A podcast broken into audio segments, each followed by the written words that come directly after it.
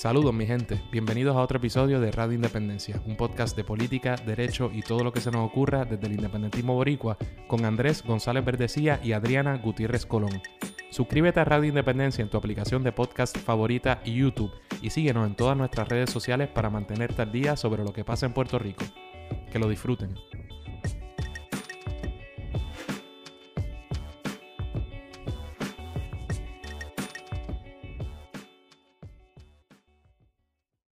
Saludos mi gente, bienvenidos a otro episodio de Radio Independencia, como siempre con ustedes Andrés González Verdecía y mi compañera Adriana Gutiérrez Colón, que es la que hay.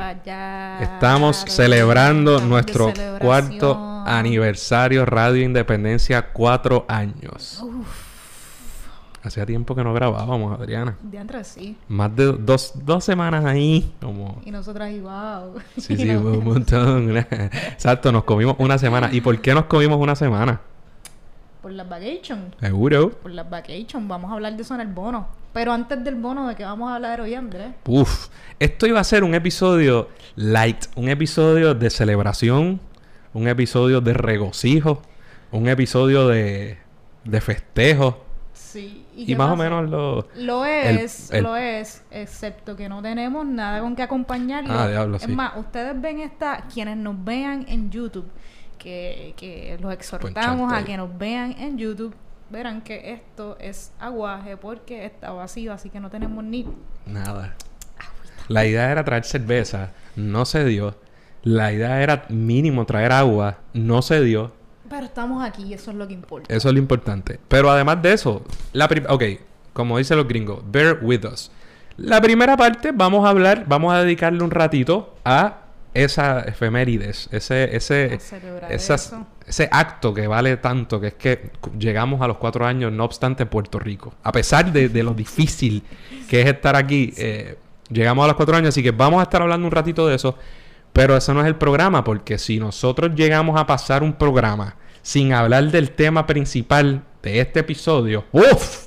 El fotuteo, la que van a estar diciendo. ¿Y de qué vamos a hablar? Sí, de Cuba. Si usted creía por alguna razón que no queríamos o no podíamos. no nos quería, sí, sí. Ah, estos tienen miedo, no sé. No, no, Hablan de de Cuba. Vamos a hablar de Cuba. Vamos a hablar de Cuba porque es importante hablar de Cuba. Es un tema que ha sonado mucho en los últimos días y porque gente nos los ha pedido eh, directamente en las redes sociales. Así que vamos a tocar el tema de Cuba. Pero no lo vamos a tocar a lo loco. No. Porque ¿para qué voy a hablar yo de...? Nosotros, sí, sí. Porque eso es parte del problema con las discusiones de Cuba. Hay mucha gente que que está opinando y mucha gente que quizás no conoce de cerca ni de lejos pues las realidades o lo que está pasando en Cuba. Así que vamos a estar hablando con Luis de Jesús, que es un periodista puertorriqueño radicado en Cuba ahora mismo y que ha visto de cerca qué es lo que ha estado pasando en Cuba en estos días. Así que con él vamos a estar hablando eh, sobre este tema. Entonces, en el bono vamos a hablar de esas vacaciones que tomó Adriana y que tomé yo también y una que otra cosita. Así que sí, tú más que yo presumo, ¿verdad? Pero, tú Tengo algo. Y así que vamos a hablar de eso. Y para aquellos patrocinadores pródigos de Radio Independencia, en el anejo de hoy vamos a estar hablando de... ¿Cómo decimos esto? Hay dos formas de decirlo la reducción del presupuesto de la oficina legislativa del representante Denis Márquez por parte del presidente de la Cámara, el popular Rafael Hernández Montañez, o la pretensión de Tatito de votarnos del Capitolio. Y me gusta más la segunda. Sí, sé que te gusta más la segunda. No creo que sea... Es más, me parece más honesta, me parece más, más un point. ¿Verdad? Sí. Estoy de acuerdo. Así que se va. Es, así que ese es el plan que tenemos. Anuncios. Adriana, últimos anuncios antes de entrar a regocijar. ¿Dónde están los anuncios? Me perdí aquí. Ah, es que esto está por both sides. Nueva patrocinadora. Tenemos que agradecerle antes de comenzar este programa a nuestra más reciente patrocinadora, May Rodríguez que quien ahora tiene acceso a, los anejos. Y yo ahora, May, puedes escuchar eh, qué es lo que está pasando con Tatito y por qué decimos que nos quiere votar. Ahora, sé que titubeaste en cuanto al segundo punto que aparece ahí porque Brian Atticus, oh, sí. una de las dos personas que componen este podcast, te debe el envío de una gorra suculenta, bueno, suculenta porque no se la va a comer, pero una bella gorra de Radio Independencia. Pero va a llegar. Va a llegar. Y no Quizás soy más yo. tarde de lo que se supone, pero va a llegar seguro Brian. La tengo ahí, pero como vas a escuchar en el bono, voy a dar este más detalles de por qué se ha atrasado o más excusas Sí. esa entrega de la gorra, pero te la voy a dar. Yo te lo pongo ahí nada más por joder, para Yo que lo no se te olvide lo que, prometo, para ponerme en el spot ante toda que me parece totalmente justo. No me parece injusto ni... podcast escuchas. ¿Por qué yo Esto insisto en decir podcast escuchas si es tan si siempre se me complica Sí, tanto, no sé. ¿verdad? Cosas que pasan. Bueno, Así Corillo. Pues antes de, de recibir a Luis eh, y hablar de, ¿verdad? De, de lo que ha estado sucediendo en Cuba, este programa inicialmente iba a ser dedicado a nuestro cuarto aniversario. Eh, cuatro años es un montón. Eh, y sobre todo, ¿verdad? Para hacerlo en, en- en fuera de horas laborables, ¿verdad? Y, y- y por amor al arte, como dicen, porque no tenemos un salario ni nada por el estilo. Este, ¿qué te parece eso? Cuatro años es un montón y cuatro años no solamente es que es un montón, es que es un montón cuando también nos hemos propuesto y hemos logrado eh, casi, casi sin fallar grabar un programa semanal durante cuatro años, o sea, Sí. creo que es un gran logro. Mira, 210 es este. 12, Ponle 12, que la- 200. si el año tiene 52 semanas, estamos eh, o sea, sobre el promedio de un programa semanal. Y claro que al principio no fue así porque éramos rookies, además de María.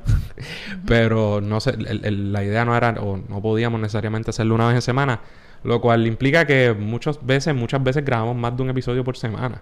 Este, y verdad, y más importante que, que grabar por grabar, yo creo que hemos logrado este hacer programas buenos de distintas cosas que, que yo no, yo no, ¿verdad? Yo no pienso que haya muchos programas ahí como que medio boquete. Los habrá. Siempre pero hay, siempre hay, pero eso es parte de, eso es parte, eso es parte de Sí, esto. sí, si sí. no, o sea, si no, si, si no pasa, probablemente no tengas un podcast De o un programa como eso. Eso, eso es parte de. si no puedes tenerle miedo a no que haya programas miedo de... Porque eso pasa, porque así es la vida. La vida tiene boquetes también. Esto es un reflejo de la vida y de las realidades políticas que, que tenemos. Díganos qué Pero ustedes creen. Sí, sí. ¿Qué tú crees? Si la constancia, o sea, si prefieren que haya un programa ahí religiosamente, semanalmente, o que, no sé, o, o- o no les molesta esperar si creen que va a haber como que más sustancia. Eso es una pregunta. Oye, pero casi, pero, pero, pero tío. en su gran mayoría Sí, sí, sí. son, tienen sustancia y no son boquetes. Sí.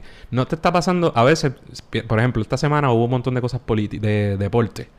Que no, y a- entonces a veces me da la gana de prender los micrófonos y hablar de cosas que no son tan, eh, eh. Serias. Directamente de política, cosa que siempre ha sido nuestra misión expresa también. Sí. Pero ahora a veces hemos hecho también. lo hemos hecho, pero sientes presión, no te da ahora verse que la gente, como hemos, Está. tenemos una especie de, ¿verdad? Tenemos un público ahí que como que digan, diablo, ¿de qué están hablando estos ahora de, de otra cosa? De, qué sé yo, de fútbol o de algo. ¿No te da la cosa? No, ¿No? me da, no me da porque, porque siempre ve- veo, veo que hay buen feedback. Creo que el feedback usualmente es bueno. Casi nunca hemos tenido una crítica así de porque dejen de estar hablando de, de, de cosas que no saben que de, deporte. Nunca, yo creo que... Nunca. Ahora viene la, ahora vienen a llover. Porque ¡Ah! sí, lo estamos, lo estamos pidiendo. Sí, a grito. Este, bueno, ¿y qué? ¿Cómo, cómo empezamos esto, Andrés? Vamos a hacer un recuento, vamos a, a pensar cómo, cómo comenzó todo y dónde estamos hoy, una trayectoria de lo que ha sido este programa. Estoy ¿Te pensando. acuerdas? ¿Te acuerdas cuando, te acuerdas cuando nos conocimos y cuando surgió esta idea? Me acuerdo. Esta Esas historia conversaciones. la hemos hecho, pero en verdad no la hemos hecho mucho, porque es que, claro, como siempre la hacemos tú y yo, pues uno se- Pero, por, la- por ejemplo, la hemos hecho en otros programas. En, en- en Radio Independencia seguramente se ha hecho, pero no... No mucho. No mucho. Lo que vamos a hacer. Lo que vamos a hacer, lo que, lo que- quiere decir que prepárense que vuelve la historia de cómo comenzó todo. Pero bueno, nada. Obviamente, Adrián y yo nos conocimos en el 2017 cuando empezamos en la oficina y nos dio la, ¿verdad? Hablamos y como que tuvimos la idea de hacer un podcast porque no me sentía muy o no nos sentíamos muy representados por lo que había por ahí, mucho menos en, ¿verdad? en los medios tradicionales. Y los pocos podcasts que había por ahí eh, de política, que eran verdaderamente pocos, y podcast en general, yo creo que ese año y el próximo particularmente, Vino un boom. vino un boom de podcast en Puerto Rico, ¿verdad? Y no estoy hablando, por supuesto, de Chente, pioneros y gente que estaba por allá, que en ocasiones bregaba con la política. Este, pero yo particularmente estaba bien alto, sobre todo después del 2016, con lo que estaba viendo en mis redes sociales y, particularmente de un sector de la izquierda que cada vez más la independencia la llevaba como a un cuarto plano. Este, y por de ahí, ¿verdad? Surgió la necesidad, o qué sé yo, nuestro deseo de hacer un, un podcast como este. Y te pregunto si tú crees que, eh, esa, que eso ha cambiado, que ese escenario que nosotros hemos descrito de vez en cuando ha cambiado. Este... ¿Pero qué escenario tú dices? ¿El de la falta de representación de... ¿A eso te refieres o de cuál? Sí. Sí, yo creo que... Creo que sí. Creo que sí. Eh, ¿Qué no, Explica. O sea, digo, sí, si voy por, lo, por donde era tu pregunta. Em, creo que cuando nosotros comenzamos Radio Independencia, yo no, a lo mejor los había, pero yo no recuerdo podcasts puertorriqueños que tocaran el tema de la política desde el independentismo o más desde la izquierda progresista. Este, no lo recuerdo. Eh, y ahora, hoy, cuatro años después, creo que sí hay, han surgido otros podcasts, otros medios, otros canales por YouTube, otra gente que está creando contenido eh, que quizás sí refleja, este, no, no tanto desde el independentismo tan expresamente como lo hacemos nosotros, que lo llevamos en el nombre del podcast, pero sí que toman este, estos temas quizás con un poquito más de, de seriedad y en realidad objetividad, que no es la objetividad que siempre escuchábamos, que era objetividad que venía desde personas que estaban afiliadas abiertamente con partidos este, políticos o populares o PNP eh, así que yo, yo creo que sí, yo creo que hay más voces que uno puede acceder en YouTube o en, o en, o en podcast, en redes sociales que, que no sé si llamarles independentistas, pero sí, en realidad sí. ¿Qué te parece a ti? Digo, debía haber más. Me gustaría que, que, que hubiesen más, pero, pero creo que han surgido otros proyectos que, eh, con lo, que me gusta o me siento más cómoda escuchando o escuchando esa, esa opinión que lo que había antes y, y, lo que fue parte pues de lo que nos motivó a, crear este espacio que tú grande. Yo sí, mm, pues fíjate. ¿No yo estás tan de acuerdo conmigo? Mm, sí, no. Yo diría que, o sea, coincido contigo en que puede haber, o sea, coincido contigo, ¿verdad? Digamos parcialmente, o, no, creo que se haya esparcido, ¿verdad? Demasiado, que haya mucho más. Pero, pero puedo entender pero yo veo, veo un cambio. Claro. Veo un, cambio. Una, ahora, nosotros, o por ejemplo, yo he sido desde que arrancamos, desde mi tiradera a todos los posmos y, y, que está desde antes de que empezáramos el podcast y, y lo, y, lo que a mí me molesta tanto del melonismo puertorriqueño y de la vertiente... Eh, ¿Y por, ¿Y por qué hablar de la izquierda y no tanto de la derecha? Bueno, porque es obvio, ¿no? Lo damos por sentado que, que ni el PNP ni los sectores retrógrados aquí, porque es que no estamos ni remotamente cerca con esa gente, ¿no? Pero sí, esos sectores que y ese culipandeo que hemos criticado muchísimo y de versiones de, de, de, de discursos supuestamente progresistas o de izquierda que en ocasiones son profundamente anti-independentistas, creo que durante este cuatrienio, lejos de de, pienso yo, lejos de haberme, como que decir, diablo, qué injusto he sido o me equivoqué, creo que las elecciones del 2020 sacaron a relucir eh, las más recientes mutaciones de lo mismo y del voto útil y de y de un antiindependentismo eh, pseudo escondido, disfrazado, camuflado, como dicen, que nunca lo dice de frente, pero que a la hora de tomar posturas siempre tira para lo mismo. Y la cabra tira para lo mismo. Y es siempre lo mismo. Y que usted le cambia la no etiqueta. No me refería a esa gente, pero estoy de acuerdo contigo con que sí los hay. O sea, lo que, lo que. Y, hay outlets, pero hay outlets también que, al igual que en Estados Unidos y aquí, que se montan en el New Age coolness de los eh, aceptado, eh, del progresismo aceptado temporalmente, sobre todo ahora con el auge o la eh, ¿verdad? De una nueva izquierda demócrata y que se montan en eso. Pero que de nuevo, si los empujas un poco como se empujó, sabemos dónde se van a alinear. Y ese problema que yo, ¿verdad? Con mucho gusto y orgullo creo que nosotros hemos tratado de, definir sin que eh, aparezca, o sea, sin que uno ande ahí con la pajita buscando enemistarse, porque gran parte de lo que a mí me este proyecto, y búsquenlo ahí los que no nos crean, es que aquí hemos tenido a muchas personas de, distintas facciones y de distinta eh, mentalidad que no son ni han sido históricamente afines al PIB y han pasado por aquí, ¿verdad? Obviamente, un proceso eleccionario como el que vivimos, pues, ¿verdad? Sacó, yo creo que sacó a relucir eso. Así que, sí, lo que te digo es que creo que la necesidad de un proyecto como el que nosotros pretendimos hacer y que yo pienso que hemos logrado hacer, eh, ¿verdad? Ha quedado más plasmada, en mi humilde opinión. Y se han trazado, y la, gente en Puerto Rico, de distintos sectores, ¿verdad? Hasta usted no tiene ni que ser independentista, pero ha tenido la oportunidad de ver quiénes son las personas y organizaciones que defienden ciertas ideas, eh, particularmente la nuestra, ¿verdad? La lucha por la soberanía nacional de Puerto Rico y la independencia, y cuáles no, a pesar de que puedan coincidir con nosotros en ciertas áreas. Así que el panorama habrá cambiado algo, pero la necesidad de distinguir y de luchar contra eso creo que está más vigente hoy que nunca. me gusta, me gusta como piensa. Y quizás, y quizás yo pienso que ha cambiado porque como, como en general ha aumentado la cantidad de espacios como este, de, sí, sí. ¿sabes? Como en general han, han, aumentado... Como este ninguno, pero como... Claro, pero por consiguiente han aumentado más voces que quizás uno se puede identificar más o que o que están más afines con nosotros en, en, algunas posturas políticas ahora de levantar banderas así de independencia o así independentistas. Y cuando vale, porque levantarla, o sea, algo muy característico la, en la política, tú no te enemistas, tú no buscas, tú en todo caso ignoras aquellas cosas que te van a traer problemas, como alguna gente puede ignorar el asunto de Cuba y demás, pero por eso es que mientras no haya que joder con el independentismo, pues los dejas quietos, hablando por estos grupos, ¿verdad? Y mientras puedas lo echas para acá. Pero, ahora, a la hora de tener que definir mínimamente, pues cada cual, ¿verdad? Tuvo, tuvo y tiene la oportunidad de ver. Entonces, ¿dónde está parado realmente cada uno? Nada, más allá, más allá ajá. Te iba a preguntar, Andrés. O sea, esto empezó en... Este podcast empezó en julio del 2017. Sí, señora. El primer episodio. O sea, que de O sea, que nosotros llevamos de, habernos conocido como, como cinco meses. A lo sumo cinco meses. Tú estuviste fuera de la oficina porque estabas estudiando para la revalia. Como cinco meses, wow. Algo así. O sea, fue súper rápido. Fue rápido, sí. Ya estábamos... Es que me ¿Sabes que la gente a veces dice mucho, ah, ustedes se conocieron en el podcast? Yo pensaba que se conocían de antes. Sí, nos han dicho mucho, pero pero no, poco. sí, era súper reciente. Sí, al principio fue medio, medio a lo loco, lo sé. Sí, diablo, y ese primer, yo súper nerviosa. díganos, díganos cómo hemos cambiado, si hemos cambiado, si Adriana ha cambiado, si he cambiado yo. yo no, a mí me da, yo no quiero ni ver ese primer, Yo lo vi para algo, para el de María, yo creo que lo vi. Me da un montón de cositas, bien nervioso y para colmo María de Lourdes, casi nada. ¿Qué es lo más que te ha gustado de, de ah, todo?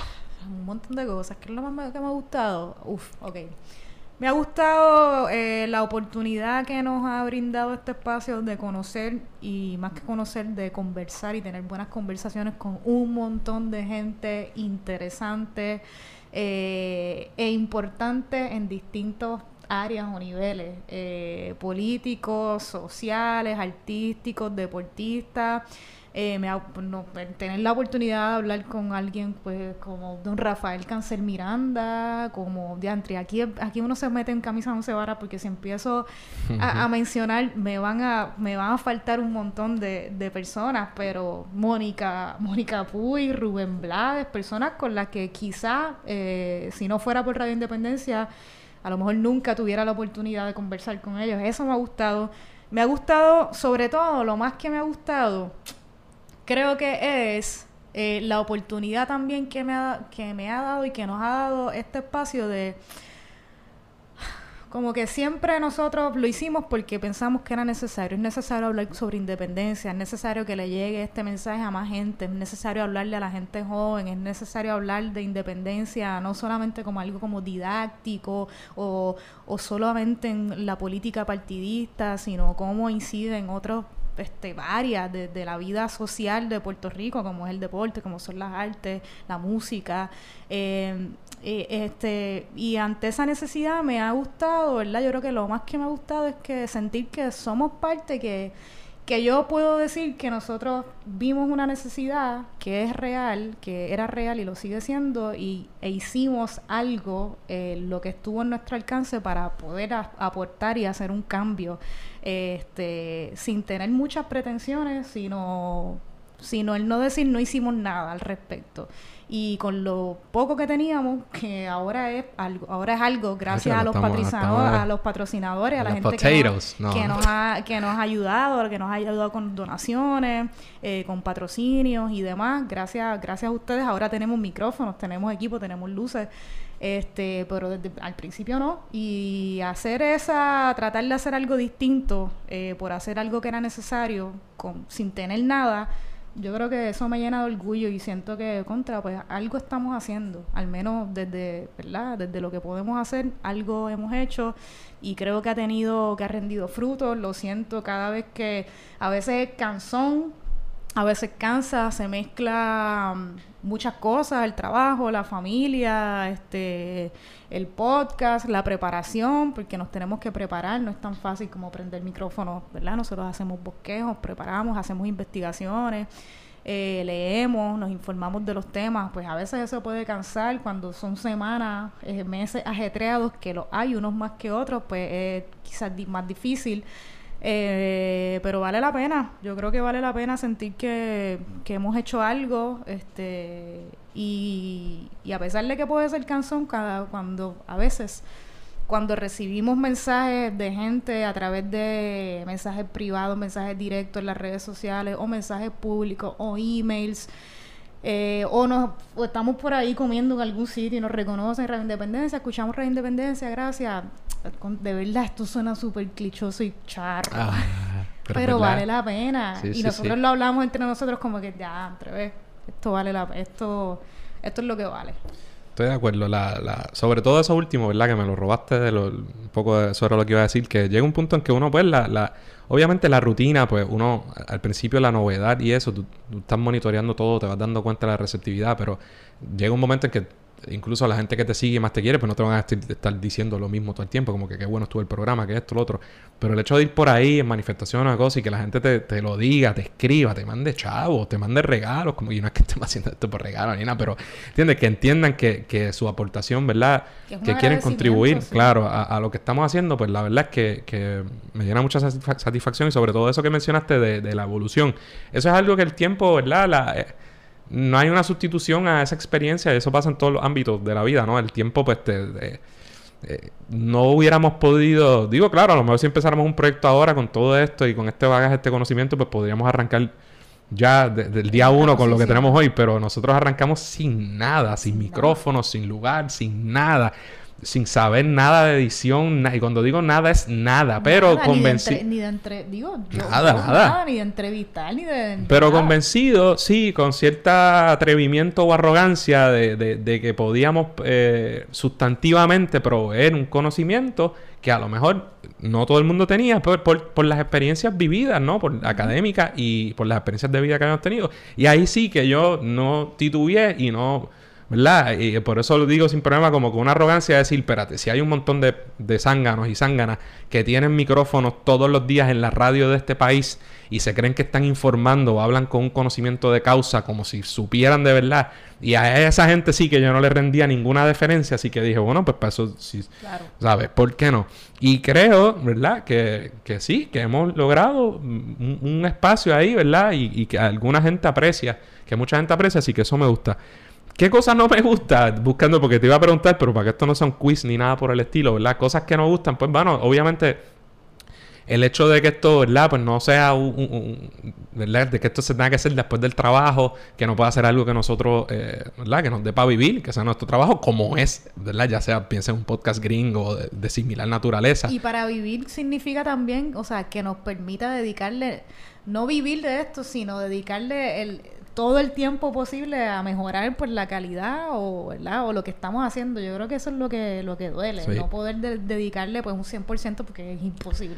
Si yo pudiera dedicarme 100% a esto, yo estaría dispuesto a dedicarme 100% a esto. Claro, yo O sea, así que si salen patrocinadores por ahí o algún solidario tortoso que quiera apoyarnos, un, pues un, un millón, una Sí, sí, este, así que nada, esas son algunas cositas de verdad, de que queríamos decir al respecto sobre el cumplimiento de los, de los cuatro años. Ahora, tírate ahí para ti algunas razones por las que Radio Independencia es un milagro. O por qué era poco probable que llegáramos. Y no es llegar, gente, porque si no, el día en que nosotros lleguemos arrastrados o un poco, eh, ¿verdad? Con, una, con un declive o una reducción en, el impacto, en el, en el impacto o el alcance que estamos teniendo, pues con mucho gusto terminó el, proyecto y cumplió su... Pero hasta ahora ciertamente no es el caso.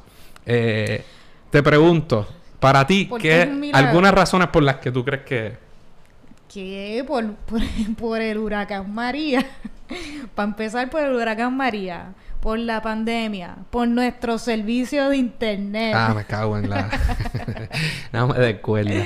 Por nuestro servicio de internet, por el trabajo, porque porque hay semanas que nosotros salimos y, y salimos, qué sé yo, podemos salir a las cinco y media, a las seis, a las seis y media, pero ha habido otras que son de esas semanas heavy en el trabajo, cierres de sesiones legislativas, que aún así no nos, no nos han impedido, o pocas veces lo han hecho, grabar o seguir con el trabajo, el trabajo, este, la familia, de eso tú, tú podrás hablar más, Andrés. Eh, digo, tengo mi familia, pero no tengo una, una bebé, una nena chiquita como tú, y yo sé que, que eso toma, toma mucho tiempo.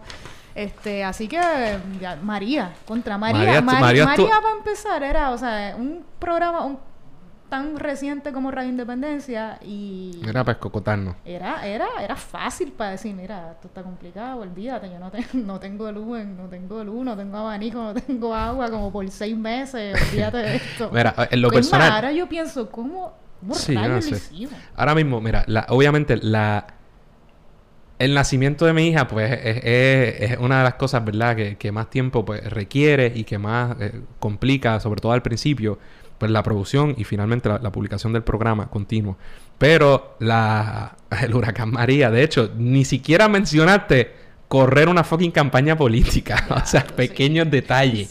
Simultáneamente. Por primera vez, porque no es que nosotros somos unos veteranos. Claro, y, y, claro, ¿verdad? Un proceso eleccionario, la pandemia, todo esto, sin tener al principio los recursos para grabar de forma remota, ¿no? Así que. yo creo que esas son algunas de las cositas más obvias que pudieron haber hecho que esto se escocotara. Este, o la gente se pudo haber aburrido, que fue una mierda. Pero en cambio fue creciendo, se fue, o sea, eh, ¿verdad? La radio del sur nos empezó a, retransmitir por vía radial en Venezuela y en muchos otros países a través de su plataforma, eh, ¿verdad? Empezamos a adquirir eh, patrocinadores a través de Patreon y también auspiciadores que han estado con nosotros a través del tiempo. Actualmente, ¿verdad? Tenemos ese acuerdo mutuo con Desmenuzando.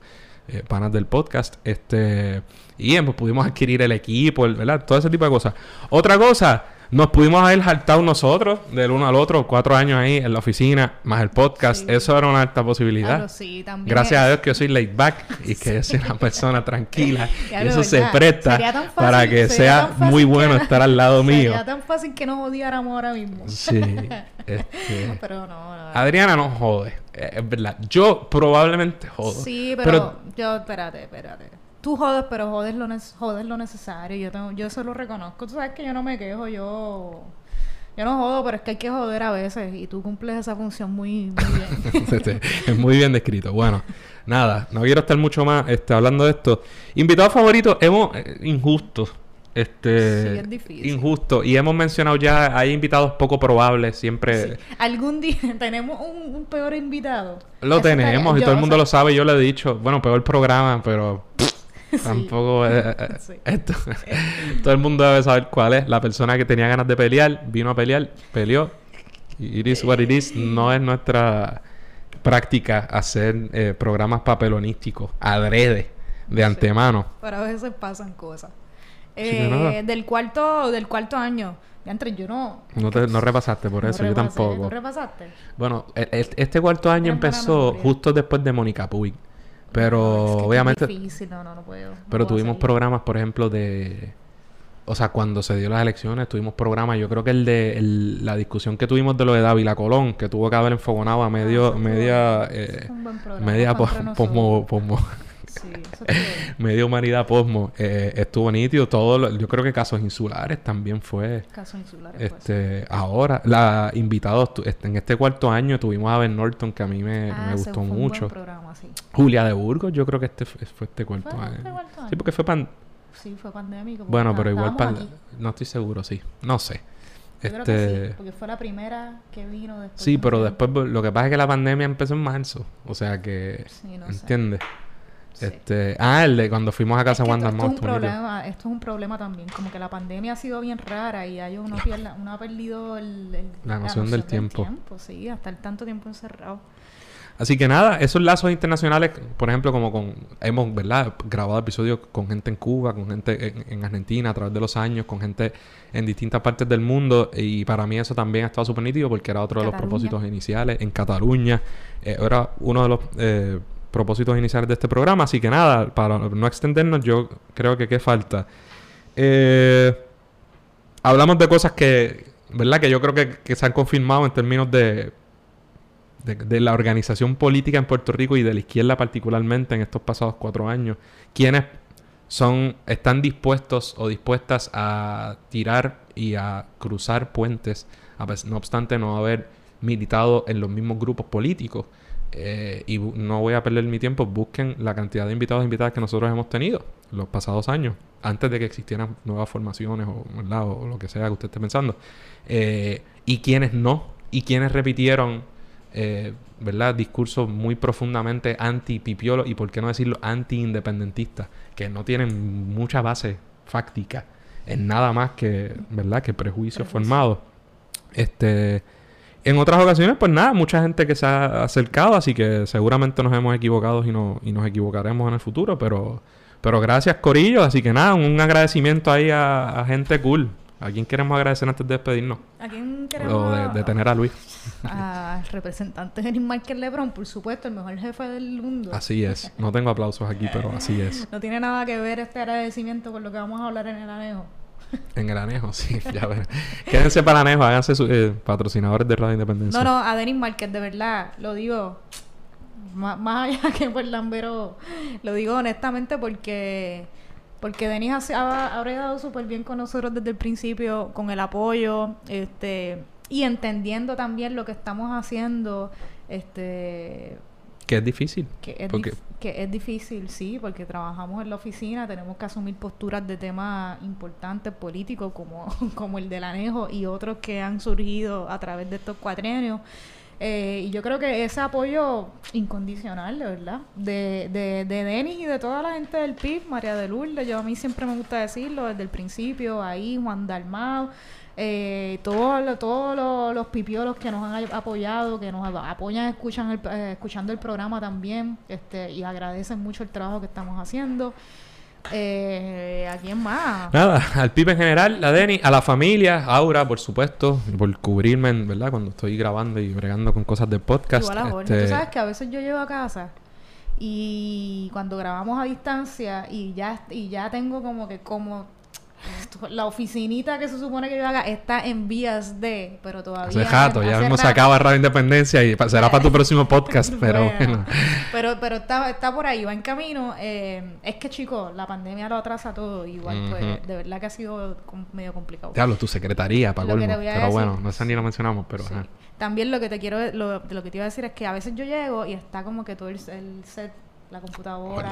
Jorge, la, las bombillas prendidas como para que yo no tenga que llegar a, así que No, y eso por darte un ejemplo nada más. Pues nada, y a los amigos, familiares, a mi, ¿verdad? Mis viejos, este, a todo el mundo, a todos los invitados e invitadas que han pasado por aquí, a Ay. todos los patrocinadores, a los amigos, a los otros podcasts que han bregado a fuego, la gente que comparte en las redes, los panas que hemos hecho a través de a, las los- redes. a la fanaticada number one, que tenemos dos o tres en esa lista, a la Sí, gente sí. que se pasa compartiendo nuestros, sin falta, nuestros episodios, que lo escuchan, que lo comparten, sobre todo a ustedes. Eh, A los haters que Denis Márquez y María compartieron la foto, tiramos una foto ¿para de... qué fue eso? Me dio una Sí, eso risa. bueno. Algunos nos dan risa, fotuto. como Este, ese, había como que Denis me, Vamos a buscarlo. en Radio Independencia eh, tiramos un mensaje de pues cuatro años, no sé qué, celebrando, seguimos aquí, gracias por el apoyo. Y Denis Márquez compartió eso por Twitter, creo que fue en la noticia de Denis. Sí, y no. alguien, y alguien No contestó, alguien contestó como que ¡ja! Tremenda mierda, tremenda, Tremenda, mierda". tremenda porquería. Seguro lo escuchan eh, tus familiares. familiares, algo así. Risa. la Nos escuchan los familiares y un poco más. Y ¿Qué hay familiares que no escuchan, pero hay corillo. Jódete, fotuto. Así que nada, corillo, gracias. Futuro de Radio Independencia, veremos. Este, mientras podamos seguir haciéndolo cool, eh, en el momento en que, por más que nos guste, las circunstancias no lo permitan, particularmente las circunstancias económicas y profesionales, que también tienen que ver con el asunto del anejo. Y la realidad, pues entonces terminará el proyecto con mucho orgullo y mucho cariño y mucho amor, porque no, ¿verdad? Eh, sí, esto es día a día. Esto es día a día y las prioridades de nosotros, pues, ¿verdad? Tienen que estar claras y hay unas responsabilidades eh, ¿verdad? De, todos nosotros por estar en este sistema económico capitalista del que vamos a hablar pronto. Eh, y que, ¿verdad? Que, imponen una responsabilidad sobre nosotros y en el momento en que eso no sea, que no sea posible cumplir con esas expectativas eh, por el podcast y haya que tomar otros otros rumbos, este, ¿verdad? Así pues, será. sea, así será. Y nada, Corillo, pues estamos. Yo creo que podemos pasar a la entrevista. A la entrevista de este programa que va a estar bien bueno. Vamos allá. Si te gusta todo lo relacionado a la cultura popular, pero quisieras que su análisis trascendiera la típica reseña de la semana, te invito a que escuches Desmenuzando. Cada mes, la artista Rosa Colón y este servidor Mario Alegre Femenías seleccionamos un tema relacionado al cine, los cómics, la televisión o la literatura y lo desmenuzamos a través de varios episodios, además de discutir los más recientes estrenos y noticias de cada medio. Suscríbete a Desmenuzando en tu app de podcast favorito. Bueno, mi gente, como les adelantamos, en la parte principal de este programa vamos a hablar de, ¿por qué no?, el tema que ha estado acaparando nuestras redes sociales, gran parte de la prensa y una de las noticias principales en, ¿verdad? muchos medios estadounidenses e incluso ¿verdad? en otras partes de, de lo que llaman el mundo occidental que es la situación eh, ¿verdad? que se ha estado viviendo en Cuba y, o la reacción a ella. ¿Y qué pasa? No, yo creo que todos, todas las personas, o aquellas personas que hemos crecido en Puerto Rico, eh, sabemos lo que se nos ha dicho siempre de Cuba, del gobierno cubano, la reacción que, nos, que se supone que nosotros tengamos ante todo lo que sucede en Cuba. Pero curiosamente, Adriana, eh, y esto se repite actualmente, ¿no? Pero curiosamente, pocas veces uno tiene acceso aquí, eh, siquiera a la postura, digamos, del, oficial del gobierno o de las muchas personas que puedan estar a favor de las acciones gubernamentales. Es más, olvídate de eso. La gran mayoría de la información que nosotros obtenemos viene de los mismos medios corporativos, ¿verdad? Muchos en Estados Unidos, que claramente han tenido una agenda particular con respecto a Cuba y ni siquiera viene de quizá personas que puedan tener una disidencia a lo mejor dentro de Cuba. Entonces nosotros queremos atender el asunto para tener alguna idea mejor de qué está sucediendo en Cuba eh, y tenemos el privilegio de contar con ¿verdad? un periodista, Luis de Jesús, que es actualmente el corresponsal de Claridad en Cuba, quien ¿verdad? es una persona puertorriqueña, así que sabe, ¿verdad? sabe bien de lo que estoy hablando en términos de, la, de, la, eh, de lo que se dice de la narrativa política de, con respecto a Cuba, eh, para que nos ilustre sobre lo que está pasando. Luis de Jesús, muchas gracias por estar con nosotros. Andrés, Adriana, el gusto es mío, un placer, muchísimas gracias por la invitación. Eh, bueno, Luis de Jesús, tú estás viviendo, eh, estás ahora mismo hablándonos directamente desde La Habana, Cuba. Eh, trabajaste un tiempo para Telesur, pero ahora estás como periodista o corresponsal del periódico Claridad allá en La Habana. Así que, ¿verdad? Vamos a empezar por el principio. Hemos estado viendo en las noticias desde hace algunos días, pues, unas manifestaciones que hubo eh, en Cuba, en La Habana, este, y, en otras partes de, Cuba. Cuéntanos qué es lo que está pasando en Cuba o qué ha pasado en Cuba en estos días. Sí, bueno, vamos a empezar, eh, como tú dices, vamos a empezar por el principio. Es, es mucho más complicado, ¿no? Para poder entender qué fue lo que pasó el pasado 11 de julio, que fue cuando se dieron estas manifestaciones, habría que remitirnos incluso eh, meses atrás. Eh, Cuba ha estado, ha llevado desde el inicio de la pandemia de la COVID-19 una batalla bastante, lo que pudiéramos llamar bastante efectiva contra, contra el virus, ¿no? El pasado año 2020, eh, Cuba ha sido, fue el país con los números más bajos en términos de tasa poblacional, números más bajos en muerte y en contagios de toda la región de América Latina y uno de los más bajos de, del mundo. A inicios de este año, eh, a partir de febrero, marzo del 2021, Cuba comenzó a ver un repunte en la cantidad de casos de, de contagio y por ende también una, un repunte en el número de muertes Con ello, en las últimas semanas han, han llegado, se han detectado aquí en los últimos meses las cepas delta y beta, que como sabemos son cepas mucho más contagiosas y eh, cepas mucho más, eh, digamos, más eh, mortales, ¿no? ajá. Sí, eh, correcto. Entonces, eh, esto ha llevado a que Cuba eh, tenga un número mayor de casos y en el exterior, digamos, fuera de Cuba, hay un, un sector cubano-americano que se ha aprovechado de esa narrativa, de esa situación de gravedad, para poder, ah, para lanzar la matriz de opinión de que en Cuba se está saliendo de control la pandemia. Y obviamente han tomado esto como un, tema político y definitivamente lo han lo han utilizado para eh, dar la, la, idea de que hay una incapacidad de gobierno aquí aquí en Cuba, ¿no?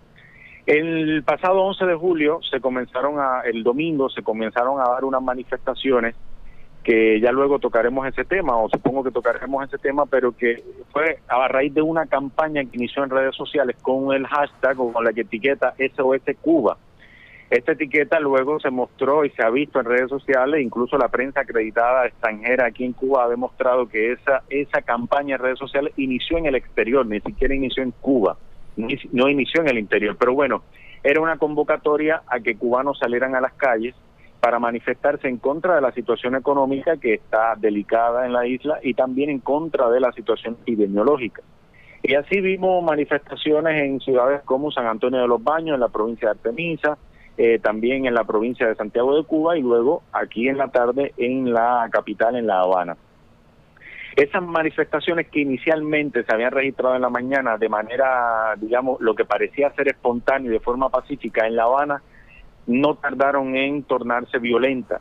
Eh, hubo casos de vandalismo donde los protestantes salieron, atacaron a agentes de la policía, pero también atacaban a protestantes, eh, por decirlo de alguna manera, revolucionarios, gente que está con la revolución, gente que está con el gobierno y que salieron a hacerle frente a esas protestas, ¿no? Y, hubo, bueno, hubo trifulca, también hemos visto imágenes de vandalismo, hemos visto imágenes de patrullas de la policía que fueron volcadas, eh, que fueron vandalizadas y eso es grosso modo lo que pasó el pasado 11 de julio. Eventualmente los días que han eh, que han venido, eh, que han surgido luego hasta hoy jueves, hasta finales de esta semana, pues ya todo ha venido apaciguándose, ¿no? Hay una mayor tranquilidad, en las calles se respira una relativa calma, pero la gente ha salido a los trabajos, a los comercios, a las tiendas de manera regular. Y eso es donde estamos hoy, traté de resumirlo lo, lo, más breve posible. Y entonces, Luis, algo que, me gustaría comentar, y me corriges si, si crees que estoy equivocado, ese mismo hashtag de SOS se ha utilizado recientemente en otras campañas contra eh, gobiernos de izquierda en América Latina, y particularmente me viene a la mente, creo que era el caso de Nicaragua, no, no sé si estás al tanto, o no recuerdo si fue el caso de Bolivia cuando el golpe o algo por el estilo, o sea que eh, incluso ese hashtag no es algo que haya salido, digamos, orgánicamente para esta ocasión particular. Bueno, en el, en el caso particular de Nicaragua nos pudiéramos incluso remitir aún más atrás. El hashtag se puede, ese hashtag se puede incluso ver, aunque no en la mayor medida ni en la mayor magnitud, en las protestas de hace unos años en Chile. Se utilizó SOS Chile, también se utilizó SOS Ecuador, se utilizó SOS Colombia. Lo que pasa es que eran, digamos, son circunstancias sociales y circunstancias políticas totalmente distintas. En el caso de la etiqueta SOS Cuba, hay un, eh, un investigador español de apellido Macías Tobar que hizo una investigación, está en Twitter, un hilo larguísimo, muy interesante, eh, porque él analiza dónde surgió, quién fue la primera persona que utilizó esa etiqueta y cómo luego se fue ramificando y magnificando el uso de esa etiqueta desde cuentas falsas, lo que se llama en Twitter los famosos bots, ¿no? Que son esas cuentas falsas eh, que replicaban, eh, digamos, mil de, miles de veces por minuto la etiqueta SOS Cuba. Entonces fue una etiqueta que no fue natural, eh, no fue orgánica, como se le llama, fue inorgánica y fue desde el exterior para lanzar una campaña que fuera percolando dentro del sentir de la población cubana. Ah, Luis, te quiero preguntar, Se ha hablado de en las redes sociales, como se habla de muchísimas cosas, entre ellas se habla de que ha habido represión por parte del gobierno a, manifestas, a, los a los manifestantes durante estas manifestaciones de los pasados días. Eh, ¿Qué nos puedes decir sobre, sobre eso que se está comentando en las redes? Este, y, verdad, te preguntamos acá si han tenido o no derecho a expresarse libremente eh, las personas en estas manifestaciones. A ver, eh, voy a empezar por tu última pregunta, Adriana. la pregunta sobre si han tenido derecho a manifestarse pacíficamente. Yo creo que el mejor ejemplo de eso, lo que pasa es que afuera la prensa hegemónica, eh, la prensa, la prensa cotidiana que se consume en Puerto Rico y en otras partes del mundo no suele eh, enumerar eso. Pero si tú te fijas, eh, las primeras horas de la mañana y de la tarde del pasado domingo, las manifestaciones transcurrieron, como te digo, en las ciudades de San Antonio de los Baños y en, la, y en algunas ciudades de Santiago de Cuba, eh, transcurrieron de manera normal. Eh, había, había sí, había cientos de personas que estaban saliendo a las calles en esas ciudades y que se estaban manifestando y no había pasado absolutamente nada.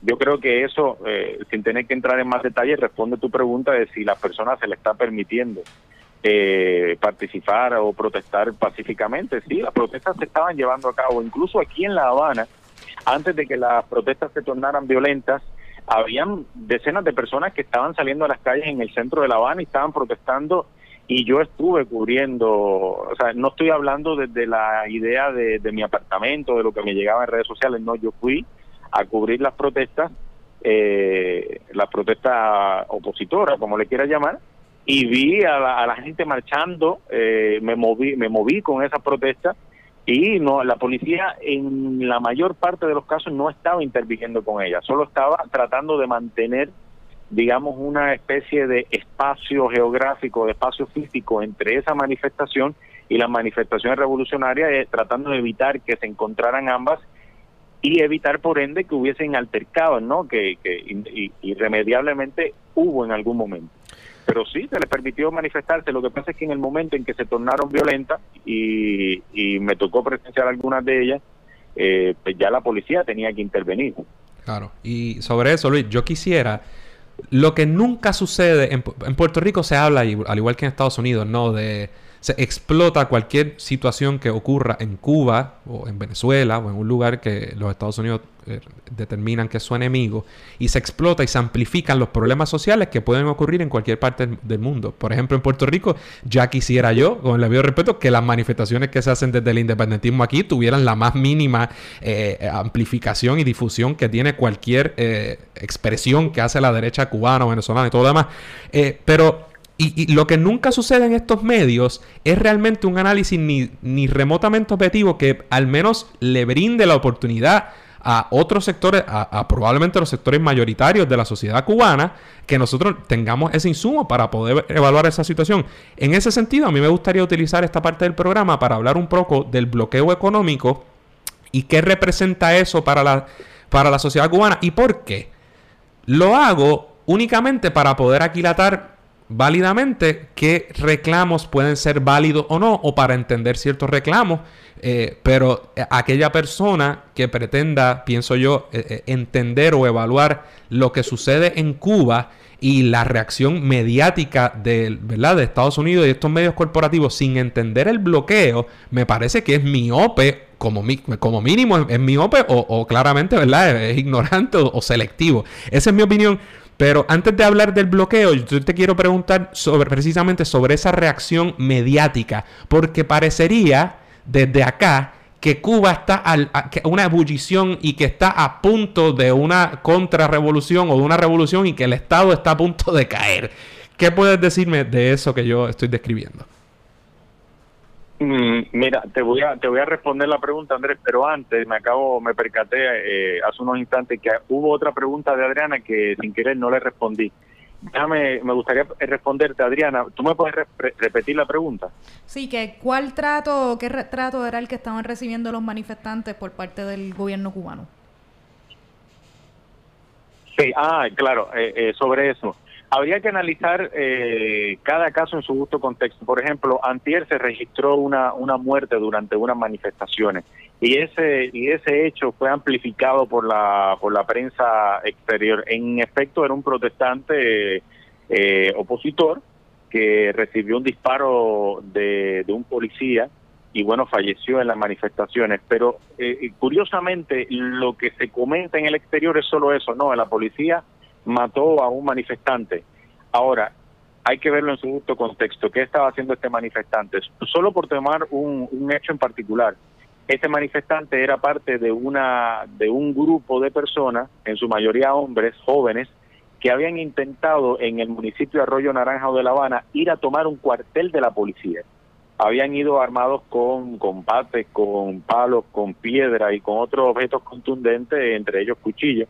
Habían intentado y entre ellos, eh, en, en la refriega, hirieron a los agentes de la policía e intentaron entrar a la fuerza a un cuartel de la policía. Yo no eh, quisiera pensar qué pasaría si en Puerto Rico o en eh, Estados Unidos o en cualquier otro país una manifestación intentase tan siquiera tomar un cuartel de la policía. Eso no justifica, obviamente, la reacción del policía, ni mucho menos, no se puede justificar, hay que condenarla. El policía eh, retiró su arma de, reglamento y, bueno, le hizo un, disparo a este manifestante que falleció. Eso es condenable, pero a ese tiene que dar, ¿no? Se tiene, tiene que haber un balance. Si informas que hubo una muerte, hay que informar por qué. Claro. Y en el resto de, de, lo, de las detenciones, ayer precisamente se hacía un balance en la televisión cubana del Ministerio del Interior donde explicaba los cargos que pesan sobre las personas que han sido arrestadas, que han sido detenidas. Entre ellas hay vandalismo, hay acciones violentas, eh, hay también agresión a la fuerza pública. Entonces habría que ir eh, punto por punto, ¿no? Pero en términos generales ese es el trato que se le está dando a los manifestantes que han sido detenidos, ¿no? Y a los que y contra los que se ha encontrado algún tipo de causa o al menos eso es lo que han dicho las autoridades cubanas. Eh, yendo, no, eh, entonces ahora la pregunta de, de Andrés, sobre por qué la reacción de, los medios y cómo lo han cubierto. Yo creo que no se puede ser demasiado ingenuo. Eh, hay, hay que tener claro que aquí hay un toda una matriz de opinión que se está intentando forjar eh, para impulsar una agenda política. Punto. Eh, más sencillo que eso no se puede explicar. Yo creo que un ejemplo claro que pudiéramos tomar Andrés y Adriana es eh, el, caso reciente de hace unos, hace unos años, ¿no? El, ustedes recordarán la barcaza con ayuda humanitaria y el avión con ayuda humanitaria que salió de Puerto Rico para Venezuela. Sí, señor. Eh, aquel que aquel que supuestamente el avión nunca se sabe dónde terminó, pero el, el barco luego terminó en, una isla del Caribe y no se sabe al final qué pasó con la ayuda porque se respondió a toda una matriz de opinión que se había formado sobre la supuesta realidad que había en lo interno en Venezuela. Yo estaba en aquel entonces allí y no era tal cosa lo que se estaba viviendo. Había toda una intención de dar a entender en el exterior que la cosa estaba a punto de colapsar en Venezuela, que, que la cosa estaba realmente mala. Y es lo mismo que se está intentando hacer ahora en Cuba, ¿no? Eh, es dar a entender y fíjate, y fíjate qué es lo que toman. Toman la situación epidemiológica, un asunto muy puntual, pero además, además un asunto que toca muy, muy de cerca las fibras sensibles de las personas, porque hay personas muriendo, hay familiares que están muriendo, que se están enfermando. Y, y tocan eh, y toman el tema de la, de la situación epidemiológica y de cómo se ha ido en alza en Cuba para tratar de dar a entender eh, que la situación está a punto de colapsar, ¿no? Entonces, eh, respondiendo muy sencillamente a tu, a tu pregunta, Andrés, hay una agenda política. Los medios que impulsan estas opiniones o que impulsan esto, eh, estas noticias falsas tienen una agenda política clara, responden a una agenda política y la están impulsando a través de, de su herramienta, que es magnificar la información, tergiversar la información y manipular.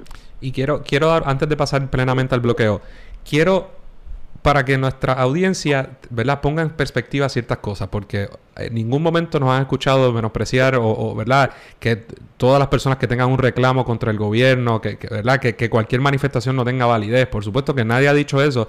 Ahora, comparen la cobertura mediática de este asunto con, por ejemplo, la cobertura mediática que se le ha dado al asesinato del presidente de Haití, que, ¿verdad? Apoyado eh, eh, por Estados Unidos, que ahora, ¿verdad? Muere en una situación muy particular y que uno pensaría que en comparativamente el magnicidio de un jefe de Estado en un país caribeño versus las manifestaciones que puede haber. Sin hablar de Colombia. Por eso, compare las manifestaciones, ¿verdad? Masivas, masivas masivas que ha habido en Colombia contra el gobierno de Iván Duque por los pasados meses y cuál ha sido la cobertura mediática. Compare la cobertura mediática que se le dio al golpe de Estado a todas luces eh, que hubo en Bolivia hace unos años y así sucesivamente y no hay que hablar de los bombazos que ha tirado Biden en Irak y Siria o de, de verdad que, es que molestan y de muchas otras instancias, ¿verdad? Que ha habido. Eh, con cualquier manifestación válida o, o, no válida, eso allá usted juzgue, eso no es lo que estoy diciendo. Pero cómo esto conduce a incluso llamados expresos por, con, eh, por, eh, por, por eh, políticos norteamericanos, no solo republicanos, sino demócratas, a, tal punto de que buscan la ayuda humanitaria a través de intervención militar directa por bomba. Y no lo digo yo, lo dice el alcalde de la ciudad de Miami. Así que solo un poco de justa perspectiva y no hablo más por ahora. Sí, ahora, ahora Luis, como decía Andrés, eh, esta parte nos gustaría dedicársela al, tema del bloqueo, porque sin, ¿verdad? sin duda alguna el bloqueo del gobierno de Estados Unidos a, Cuba tiene unas consecuencias y unos efectos reales sobre las condiciones económicas eh, en Cuba y ahora en particular en este contexto con el manejo de la pandemia y el tema de la salud. Eh, pero aquí, ¿verdad? Cuando surge este reclamo eh, sobre que, se elimine ese bloqueo de Estados Unidos ante el gobierno cubano, pues hay ciertos sectores, este, esos mismos que, que piden o reclaman una intervención humanitaria o con el apellido que sea, eh, que invalidan esos argumentos de otros sectores válidos, que es la eliminación de ese bloqueo. Pero mucho se habla del, del bloqueo y pocas personas eh, comprenden de qué se trata. Así que, eh, Luis, explícanos, ¿verdad?, de una manera breve, porque sabemos que es un tema complejo, qué significa, qué es el bloqueo y en qué consiste. Mira, Adriana, Andrés, eh, explicar qué es el bloqueo y en qué consiste, y luego me pide que sea breve. sí, sí, sí. yo voy a empezar, voy a empezar por hacer una valoración muy personal eh, en mi condición de puertorriqueño. Eh, para que tengamos claro, nosotros los puertorriqueños jamás hemos vivido una condición de bloqueo y probablemente nunca la vivamos. Quizás si Puerto Rico mañana decidiera ser independiente y llevar a, cabo sus su propias riendas, ¿no? Probablemente se nos imponga un bloqueo. Pero, pero nosotros no sabemos lo que es un bloqueo y ni remotamente podemos estar, eh, tener la idea de lo que es si no vivimos en Cuba o si no conoces una persona que ha sufrido los estragos del bloqueo en Cuba, que en Cuba es, es todo el pueblo, ¿no? A ver, yo voy a poner dos ejemplos, uno más gráfico que el otro. El, primero, para comenzar, imagínense que ustedes están en su casa, ¿no? Y ustedes eh, viven en un vecindario y tú quieres, bueno, tú quieres llevarte bien con todos tus vecinos. Y tú decides que mañana quieres eh, tener amistad y tener relaciones con el vecino de al frente y con el vecino de al lado, el vecino de la izquierda, de la derecha, de todas partes. Pero hay un vecino en particular que está, eh, que vive detrás tuyo que te dice, mira, ¿sabes qué? A mí no me gusta que tú tengas relaciones con más nadie porque yo no estoy de acuerdo con lo que tú estás haciendo dentro de tu casa, yo no estoy de acuerdo con cómo tú mueves los muebles de tu casa o cómo o las bombillas que tú pones en el techo y yo no y hasta que tú no decidas poner los muebles de la manera en la que yo quiero, pues tú no vas a tener relaciones con ningún otro vecino. Y entonces eh, para un montón, pone barricadas alrededor de tu casa y te impide que tú salgas de tu casa, que tú puedas intercambiar productos con el vecino al frente, con el de al lado. Y si de casualidad tú logras burlar esas barreras y el vecino de al lado decide de manera secreta o de manera callada establecer contactos contigo tratando de que el vecino de atrás no se entere, en el momento en que él se entere lo que va a hacer es también sancionar al vecino de al lado porque tuvo la osadía y tuvo el atrevimiento de eh, hacer relaciones contigo cuando eso no se podía hacer bajo su criterio. Eso es una manera muy gráfica y aunque puede ser muy simplista, él es más o menos como funciona el bloqueo. La primera vez que yo vine a Cuba hace más de 10 años, eh, tuve la oportunidad de reunirme o de, o de estar con el que era entonces el director de un hospital provincial en, en, Cuba, un hospital en, Santiago de Cuba. Y él me explicaba de esta manera, este era el director de, ese hospital. Eh, si Cuba decide mañana ir a comprar en el exterior 10, eh, unas máquinas de rayos X, y solo puede comprar 10 máquinas de rayos X, cuando regrese con las máquinas de rayos X a Cuba, tiene que coger 5 máquinas y dejarlas en un depósito, porque cuando se le empiecen a dañar las otras 5, va a necesitar piezas de repuesto. Y tú dirás, bueno, pues, entonces, ¿por qué no va al mercado exterior nuevamente a comprar las piezas de repuesto? Porque en el momento en que Estados Unidos se entere, y siempre se entera, de que X país le vendió a Cuba máquinas de rayos X, le va a imponer una sanción y le va a impedir a ese país volver a venderle máquinas de rayos X a Cuba. Por lo tanto, Cuba tiene que, previendo el futuro, adelantarse y decir, bueno, nada, pude comprar 10 máquinas de rayos X, tendré que dejar 5 para utilizarlas de repuesto cuando las otras se me empiecen a dañar. Eso es otra manera muy gráfica, pero es así como funciona el bloqueo. Algo tan sencillo como, por ejemplo, en Puerto Rico, hay familias pobres, familias de escasos recursos que tienen familiares en Estados Unidos que le envían constantemente remesas, le envían dinero y sus familiares están en todo el derecho de enviarle dinero a quien quieran para que su familia dentro de Puerto Rico puedan subsistir y puedan salir adelante. Pues el bloqueo impide que esa que, que las familias cubanas que tienen familiares en Estados Unidos puedan recibir dinero desde el exterior solo porque Cuba, no, solo porque Estados Unidos así entiende que no debe ser. Entonces, no sé si eso ayuda a explicar un poco el, bloqueo. Sí, de, forma excelente. Y, bueno que la gente sepa, ¿verdad? Que un poco desde desde el comienzo de la Revolución Cubana, ¿verdad? La victoria en el 59 y, desde, particularmente desde el 61, ¿verdad? Cuando se, con, Playa Girón, la invasión, ¿verdad? De, cubanos entrenados por Estados Unidos por la CIA, fallida, por supuesto, en, Cuba, y, el, y, la declaración del carácter socialista de la Revolución. Eh, ya desde el 61, en mi opinión, ¿verdad? comienza eh, eh, toda una serie de, medidas que podemos definir como el bloqueo, que es a través de leyes y acciones ejecutivas norteamericanas, que no solo que van a todo el asunto económico que tú acabas de describir, que ninguna nación en el planeta podría, o sea, es muy difícil sostener eso, ¿verdad? O, ante esa realidad, ¿verdad? Porque Estados Unidos es un, socio comercial, eh, es un hegemón y es, un, socio comercial importante en cualquier país, además del control que ejerce sobre los demás. Pero, ¿verdad? Lo que está diciendo Luis es que a través de distintas leyes, actualmente una desde los 90, la eh, Helms-Burton, ¿cómo es la ley? este eh, la ley Helms-Burton, sí. Sí, Helms-Burton. Y, ¿verdad? Que recogen este tipo de sanciones. Y fíjense lo que estamos diciendo. No solo a, a estadounidenses, a eh, ¿verdad? Gente y cualquier otra persona que negocie con Cuba, cosa que eh, gobiernos de la Unión Europea, de Canadá, han criticado porque a cuenta de que tú, claro, allá ellos, ¿verdad? En su, en su pedestal de primer mundo, diciendo como eh, a cuenta de que tú me impones sanciones a mí eh, por querer negociar con una, con una nación. O sea que ese es el impacto. Igual las restricciones a los viajes de norteamericanos y de muchas otras, eh, incluido en su momento medicamentos, y por eso lo traigo, y medicinas, ¿no?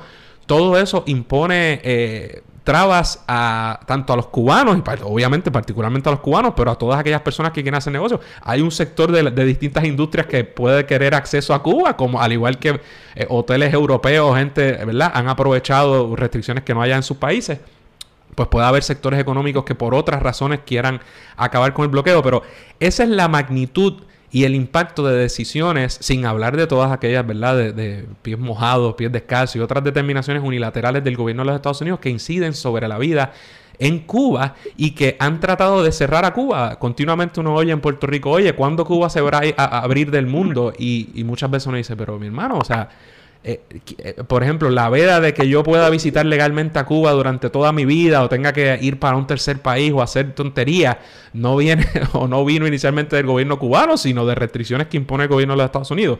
Así que solo, ¿verdad? Sobre, antes de hablar entonces cómo ese bloqueo eh, incide particularmente en la situación de la pandemia y en las manifestaciones o reclamos que se puedan estar haciendo, me gustaría decirle a la gente que durante las pasadas décadas, año tras año en las Naciones Unidas, eh, prácticamente la totalidad de naciones del planeta, eh, estamos hablando de ciento y pico naciones, casi 200 naciones, votan eh, unánimemente para acabar el bloqueo y siempre hay dos naciones, únicamente dos naciones que votan en contra de, ¿verdad? de esa medida, con algunas abstenciones o gente que se une en el camino, estamos hablando uno que otro país adicional que tiene vínculos, y son Estados Unidos, Israel. Y finalizo con que en el 2021 eso ocurrió y en efecto solo Estados Unidos e Israel se opusieron al levantamiento del el embargo de los Estados Unidos sobre Cuba. Eh, bueno, como para darle continuidad a lo que acabas de decir, Andrés, eh, Háblanos entonces, Luis, cómo, cómo el bloqueo incide eh, en estas manifestaciones recientes y, en lo que está pasando con, el manejo de la pandemia eh, al presente en Cuba. Bueno, sobre cómo incide el bloqueo en el tema de, de la situación en Cuba, yo creo que la manera más fácil de explicarlo es tomando incluso las propias palabras de algunos mandatarios estadounidenses en el exterior eh, cuando primero se impuso el bloqueo, eh, está en los documentos ya luego que han sido desclasificados del de gobierno estadounidense, que la idea, y así, y así lo plantean los documentos, la idea del bloqueo es causar desabastecimiento y generar malestar en la población para que sea la población cubana la que se revele en contra de la revolución. Yo creo que eh, eso es, eso es la manera más sencilla, no me lo estoy inventando yo, lo dicen los documentos desclasificados de los años 60 cuando se impusieron los, a inicios de los años 60 cuando se impusieron se impuso por primera vez el bloqueo. Entonces, eh, ¿cómo incide el bloqueo en, la situación cubana? Bueno, el bloqueo es una medida de asfixia, es una medida de estrangulamiento que lo que busca es precisamente que crear de, este cómo se dice desestabilización eh, desespero y un malestar porque obviamente en el momento en que tú como ciudadano no ves cumplidos tus eh, digamos tus necesidades más básicas como por ejemplo el tema de los medicamentos el tema del acceso a, ciertos alimentos el tema de las posibles salidas al exterior eh, en ese momento tú dices, bueno, eh, eh, esto a mí no me está funcionando, yo no quiero esto para mí, yo no quiero esto para mi familia y no quiero esto para mi país, pues ¿qué tengo que hacer entonces? Tengo que rebelarme, tengo que rebelarme contra el Estado que es, a fin de cuentas, el que, el que debe en todo momento darme una respuesta sobre lo que está pasando dentro del país. Y luego de muchos años, es esto lo que ha venido generando el bloqueo y lo que pasó el pasado 11 de julio es probablemente eh, un momento en que se abrió la válvula de escape de cientos, eh, miles de cubanos que sin duda alguna esto no se puede tapar, eh, no se puede tapar el, sol con una mano, que sin duda alguna tienen malestares, tienen eh, tienen preocupaciones que son reales sobre la situación en Cuba. Ah, para nadie es un secreto ni debería serlo que a todo el mundo le preocupa la situación epidemiológica, el alza de, de la cantidad de casos. Hoy hubo récord de muertes más de 60 muertes en Cuba. En toda la pandemia Cuba no había registrado cifras como esta. Para nadie es un secreto que también la situación económica es desesperante. Pero precisamente el bloqueo va destinado a impedir que, Cuba tenga las herramientas y que Cuba tenga la potestad de subsanar estos problemas internos para seguir generando malestar en la población y que la población sea a fin de cuentas la que le reclame al gobierno, ¿no? Eh, es una válvula de escape. Eh, me preguntabas, Adriana, sobre el combate a la pandemia. Sí. Y, y, ¿verdad? Y, disculpa por interrumpir. continúa, Luis. No, en el combate a la pandemia, bueno, Cuba, hay que decirlo, Cuba, a pesar de todo, a pesar de los números preocupantes que tiene hoy, Cuba sigue teniendo los números eh, de los números más bajos de muertes y de contagios en, en, toda la región de América Latina.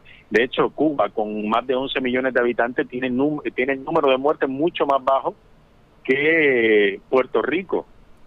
En términos, la, tasa de mortalidad en Puerto Rico para una población que está por un poco más por encima de los 3 millones es eh, en Puerto Rico mucho más alta que para Cuba que tiene una población de 11 millones el número de contagios también, ¿no? Entonces, en el tema del, del combate a la pandemia, ahora mismo se están eh, aplicando las vacunas cubanas, dos de ellas que ya, ya fueron catalogadas como vacunas, eh, porque se aprobaron así, los ensayos clínicos determinaron que habían arrojado más de 90% de efectividad, ambas de ellas, se trata de la, de la vacuna Soberana 02 y la vacuna Abdala, eh, vacunas que se ha demostrado que, están, que son muy eficaces. La propia Organización Mundial de la Salud ha dicho que está en constante comunicación con las autoridades sanitarias de Cuba para en cualquier momento otorgar el aval a, por lo menos a Abdala, que es la que más adelantada está en su aplicación. Así que en cualquier momento puede eh, podemos tener el, anuncio de la OMS de que entrega el aval eh, de, de autorizo de uso para esa para esa vacuna en el exterior de Cuba y mientras tanto continúa el proceso de, de vacunación. Este, es cierto que en las calles ha habido mucha irresponsabilidad, digamos, ha bajado muchísimo la, la percepción de riesgo es algo que yo comparo a diario con lo que ha estado pasando desde hace meses en Puerto Rico. Yo veo que incluso personas que todavía, desde antes de que comenzara la vacunación en Puerto Rico, mucha gente ya andaba sin tapaboca por ahí, no cumplía eh, las medidas sanitarias necesarias. Y en, Cuba, bueno, en Cuba también ha pasado quizás en una magnitud menor, pero, ha, pero está ocurriendo. Pues, eh, Luis, ya una, como una penúltima pregunta. Eh, a raíz de estos eventos que hemos vivido, particularmente, ¿verdad? Las manifestaciones y reclamos que puedan tener, ¿verdad? Legítimos que pueda tener parte de la ciudadanía, como la reacción de figuras importantes del gobierno de los Estados Unidos que ya que continuamente llama a disque ayuda humanitaria, pero esa ayuda humanitaria se convierte en intervencionismo y, e incluso en llamados de intervención militar. ¿Qué acciones ha tomado, si es que ha tomado alguna, el gobierno cubano? Es decir, ha, atendido o ha tomado alguna acción en reacción a las manifestaciones, uno, y como algo que Puerto Rico no, no vive desde hace más de un siglo, ¿verdad? Ante lo que claramente son amenazas de, un, de una posible acción militar en su contra por parte del gobierno más, más, eh, más, más fuerte del hemisferio y quizás del globo.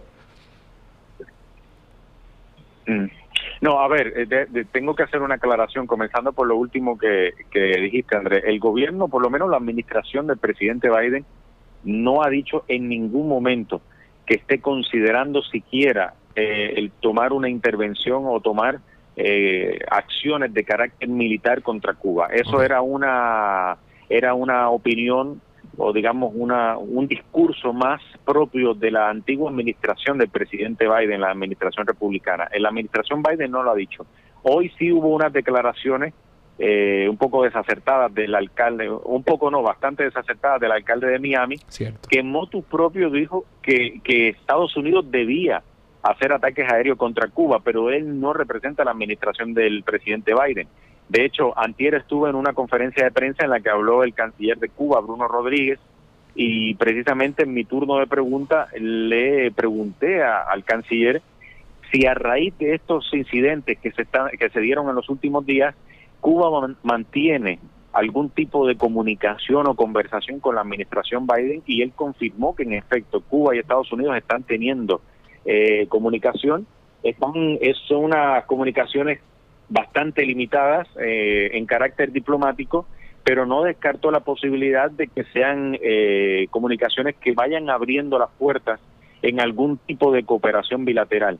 Yo creo que en el discurso del presidente Biden y de su administración se están batiendo en dos frentes. Por una parte, la presión constante que recibe mm, eh, Biden y su administración de los sectores cubanoamericanos de los sectores más reaccionarios y rancios a la posibilidad de restablecer comunicación con Cuba, eso por un lado, y por el otro, la promesa de campaña que hizo el propio presidente Biden, él eh, prometió durante sus eh, discursos de campaña que iba a revisar las políticas que había implementado el presidente Trump hacia Cuba y que estaba mirando hacia la posibilidad, siendo ya presidente, de, volver a tener un diálogo con, con, Cuba. Entonces yo creo que la administración Biden se está batiendo en dos frentes, ¿no? Es, una coyuntura difícil para, para la Casa Blanca, pero yo no creo que, que a Biden ni a su administración le convenga muchísimo que esto se le salga de las manos, eh, sobre todo porque definitivamente hay una situación delicada dentro de, dentro de Cuba,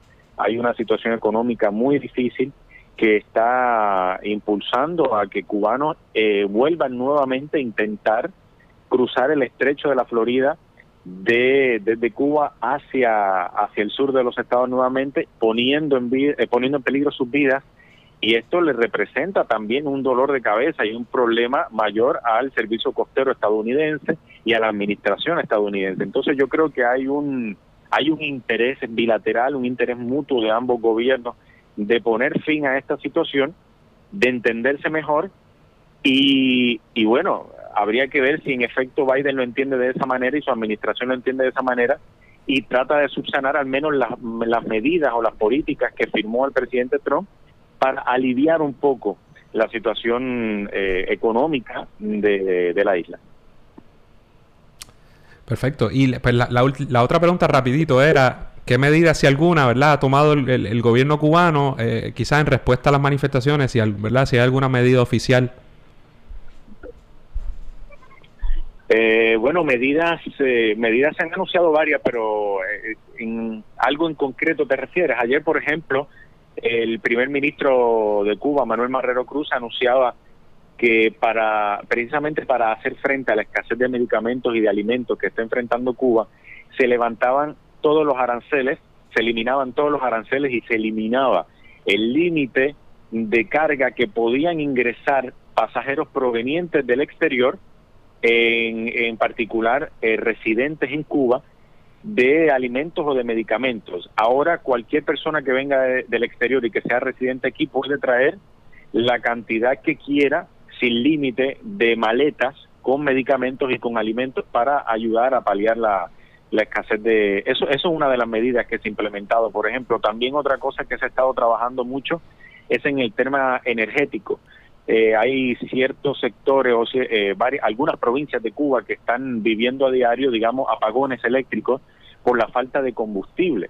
Eh, Cuba no es un país generador de combustible, por lo, por lo tanto el combustible que utiliza lo tiene que importar. Y a la importación de combustible también se le ha impuesto parte del bloqueo. Estados Unidos sanciona a los barcos de, de diversas banderas que intenten enviar eh, petróleo a Cuba. Entonces Cuba está, eh, eso ha generado apagones constantes, ¿no? Aquí en La Habana en ocasiones se, se, registran apagones eléctricos y eso es otra de las medidas que también está trabajando el gobierno o que ha dicho que está trabajando el gobierno es tratar de, de paliar eso, esa situación y evitarlo.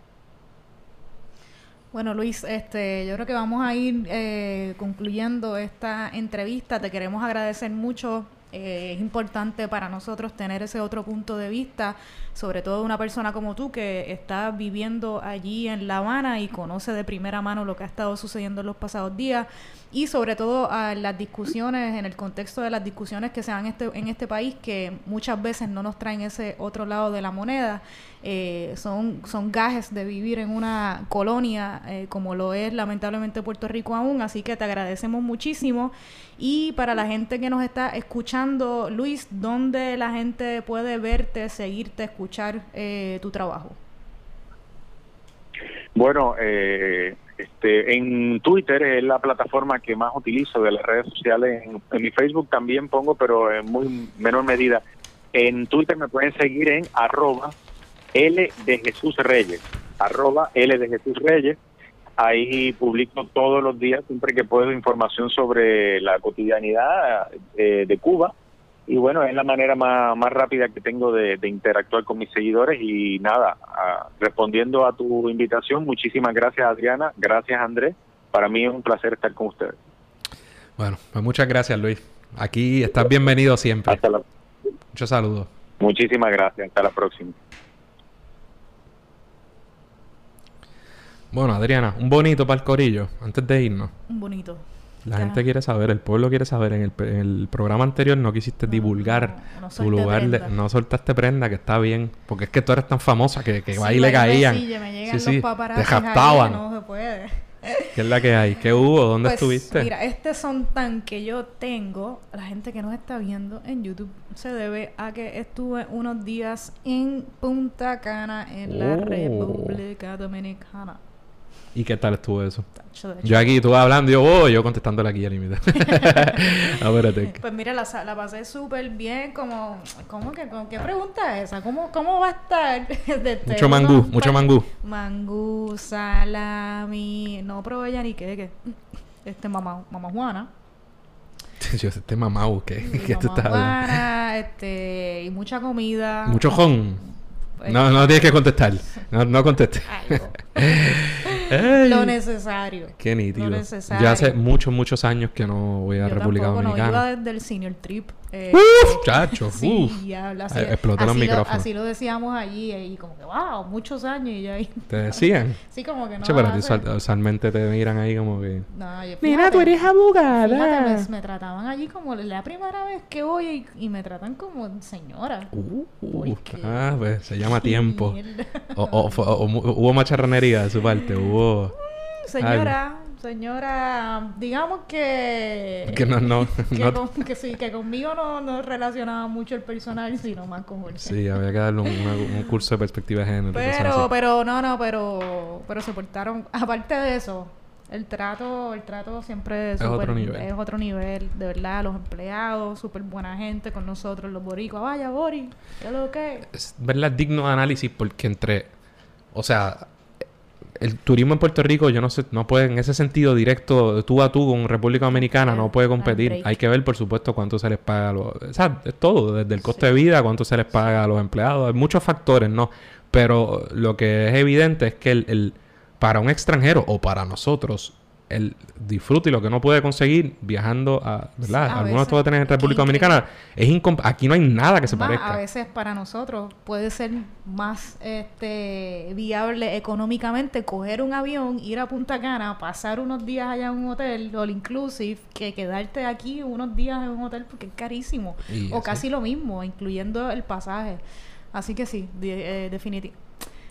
Lo pensé muchas veces cuando estaba allí, como que contra nosotros deberíamos tratar de llegar a este nivel, pero pues también la- lo- los costos, también como Puerto Rico allá, aquí no se, no se produce mucho los, los alimentos, me imagino que eso subirá los costos y que es difícil, no sé, muchos ofrecerlo. factores el dólar sí, la- sí, sí, de verdad que... El, y por ejemplo, ah, yo puedo hablar de eso de que dijiste de los hoteles porque yo no viajé, eh, pero me fui un weekend también a, a, a Guánica y, o sea, no viajé fuera de Puerto Rico. Y nada, y la pasamos súper, ¿verdad? Llevamos a Sofi por ahí, vimos girasoles y, después comimos en un restaurante por allá, por la palguera.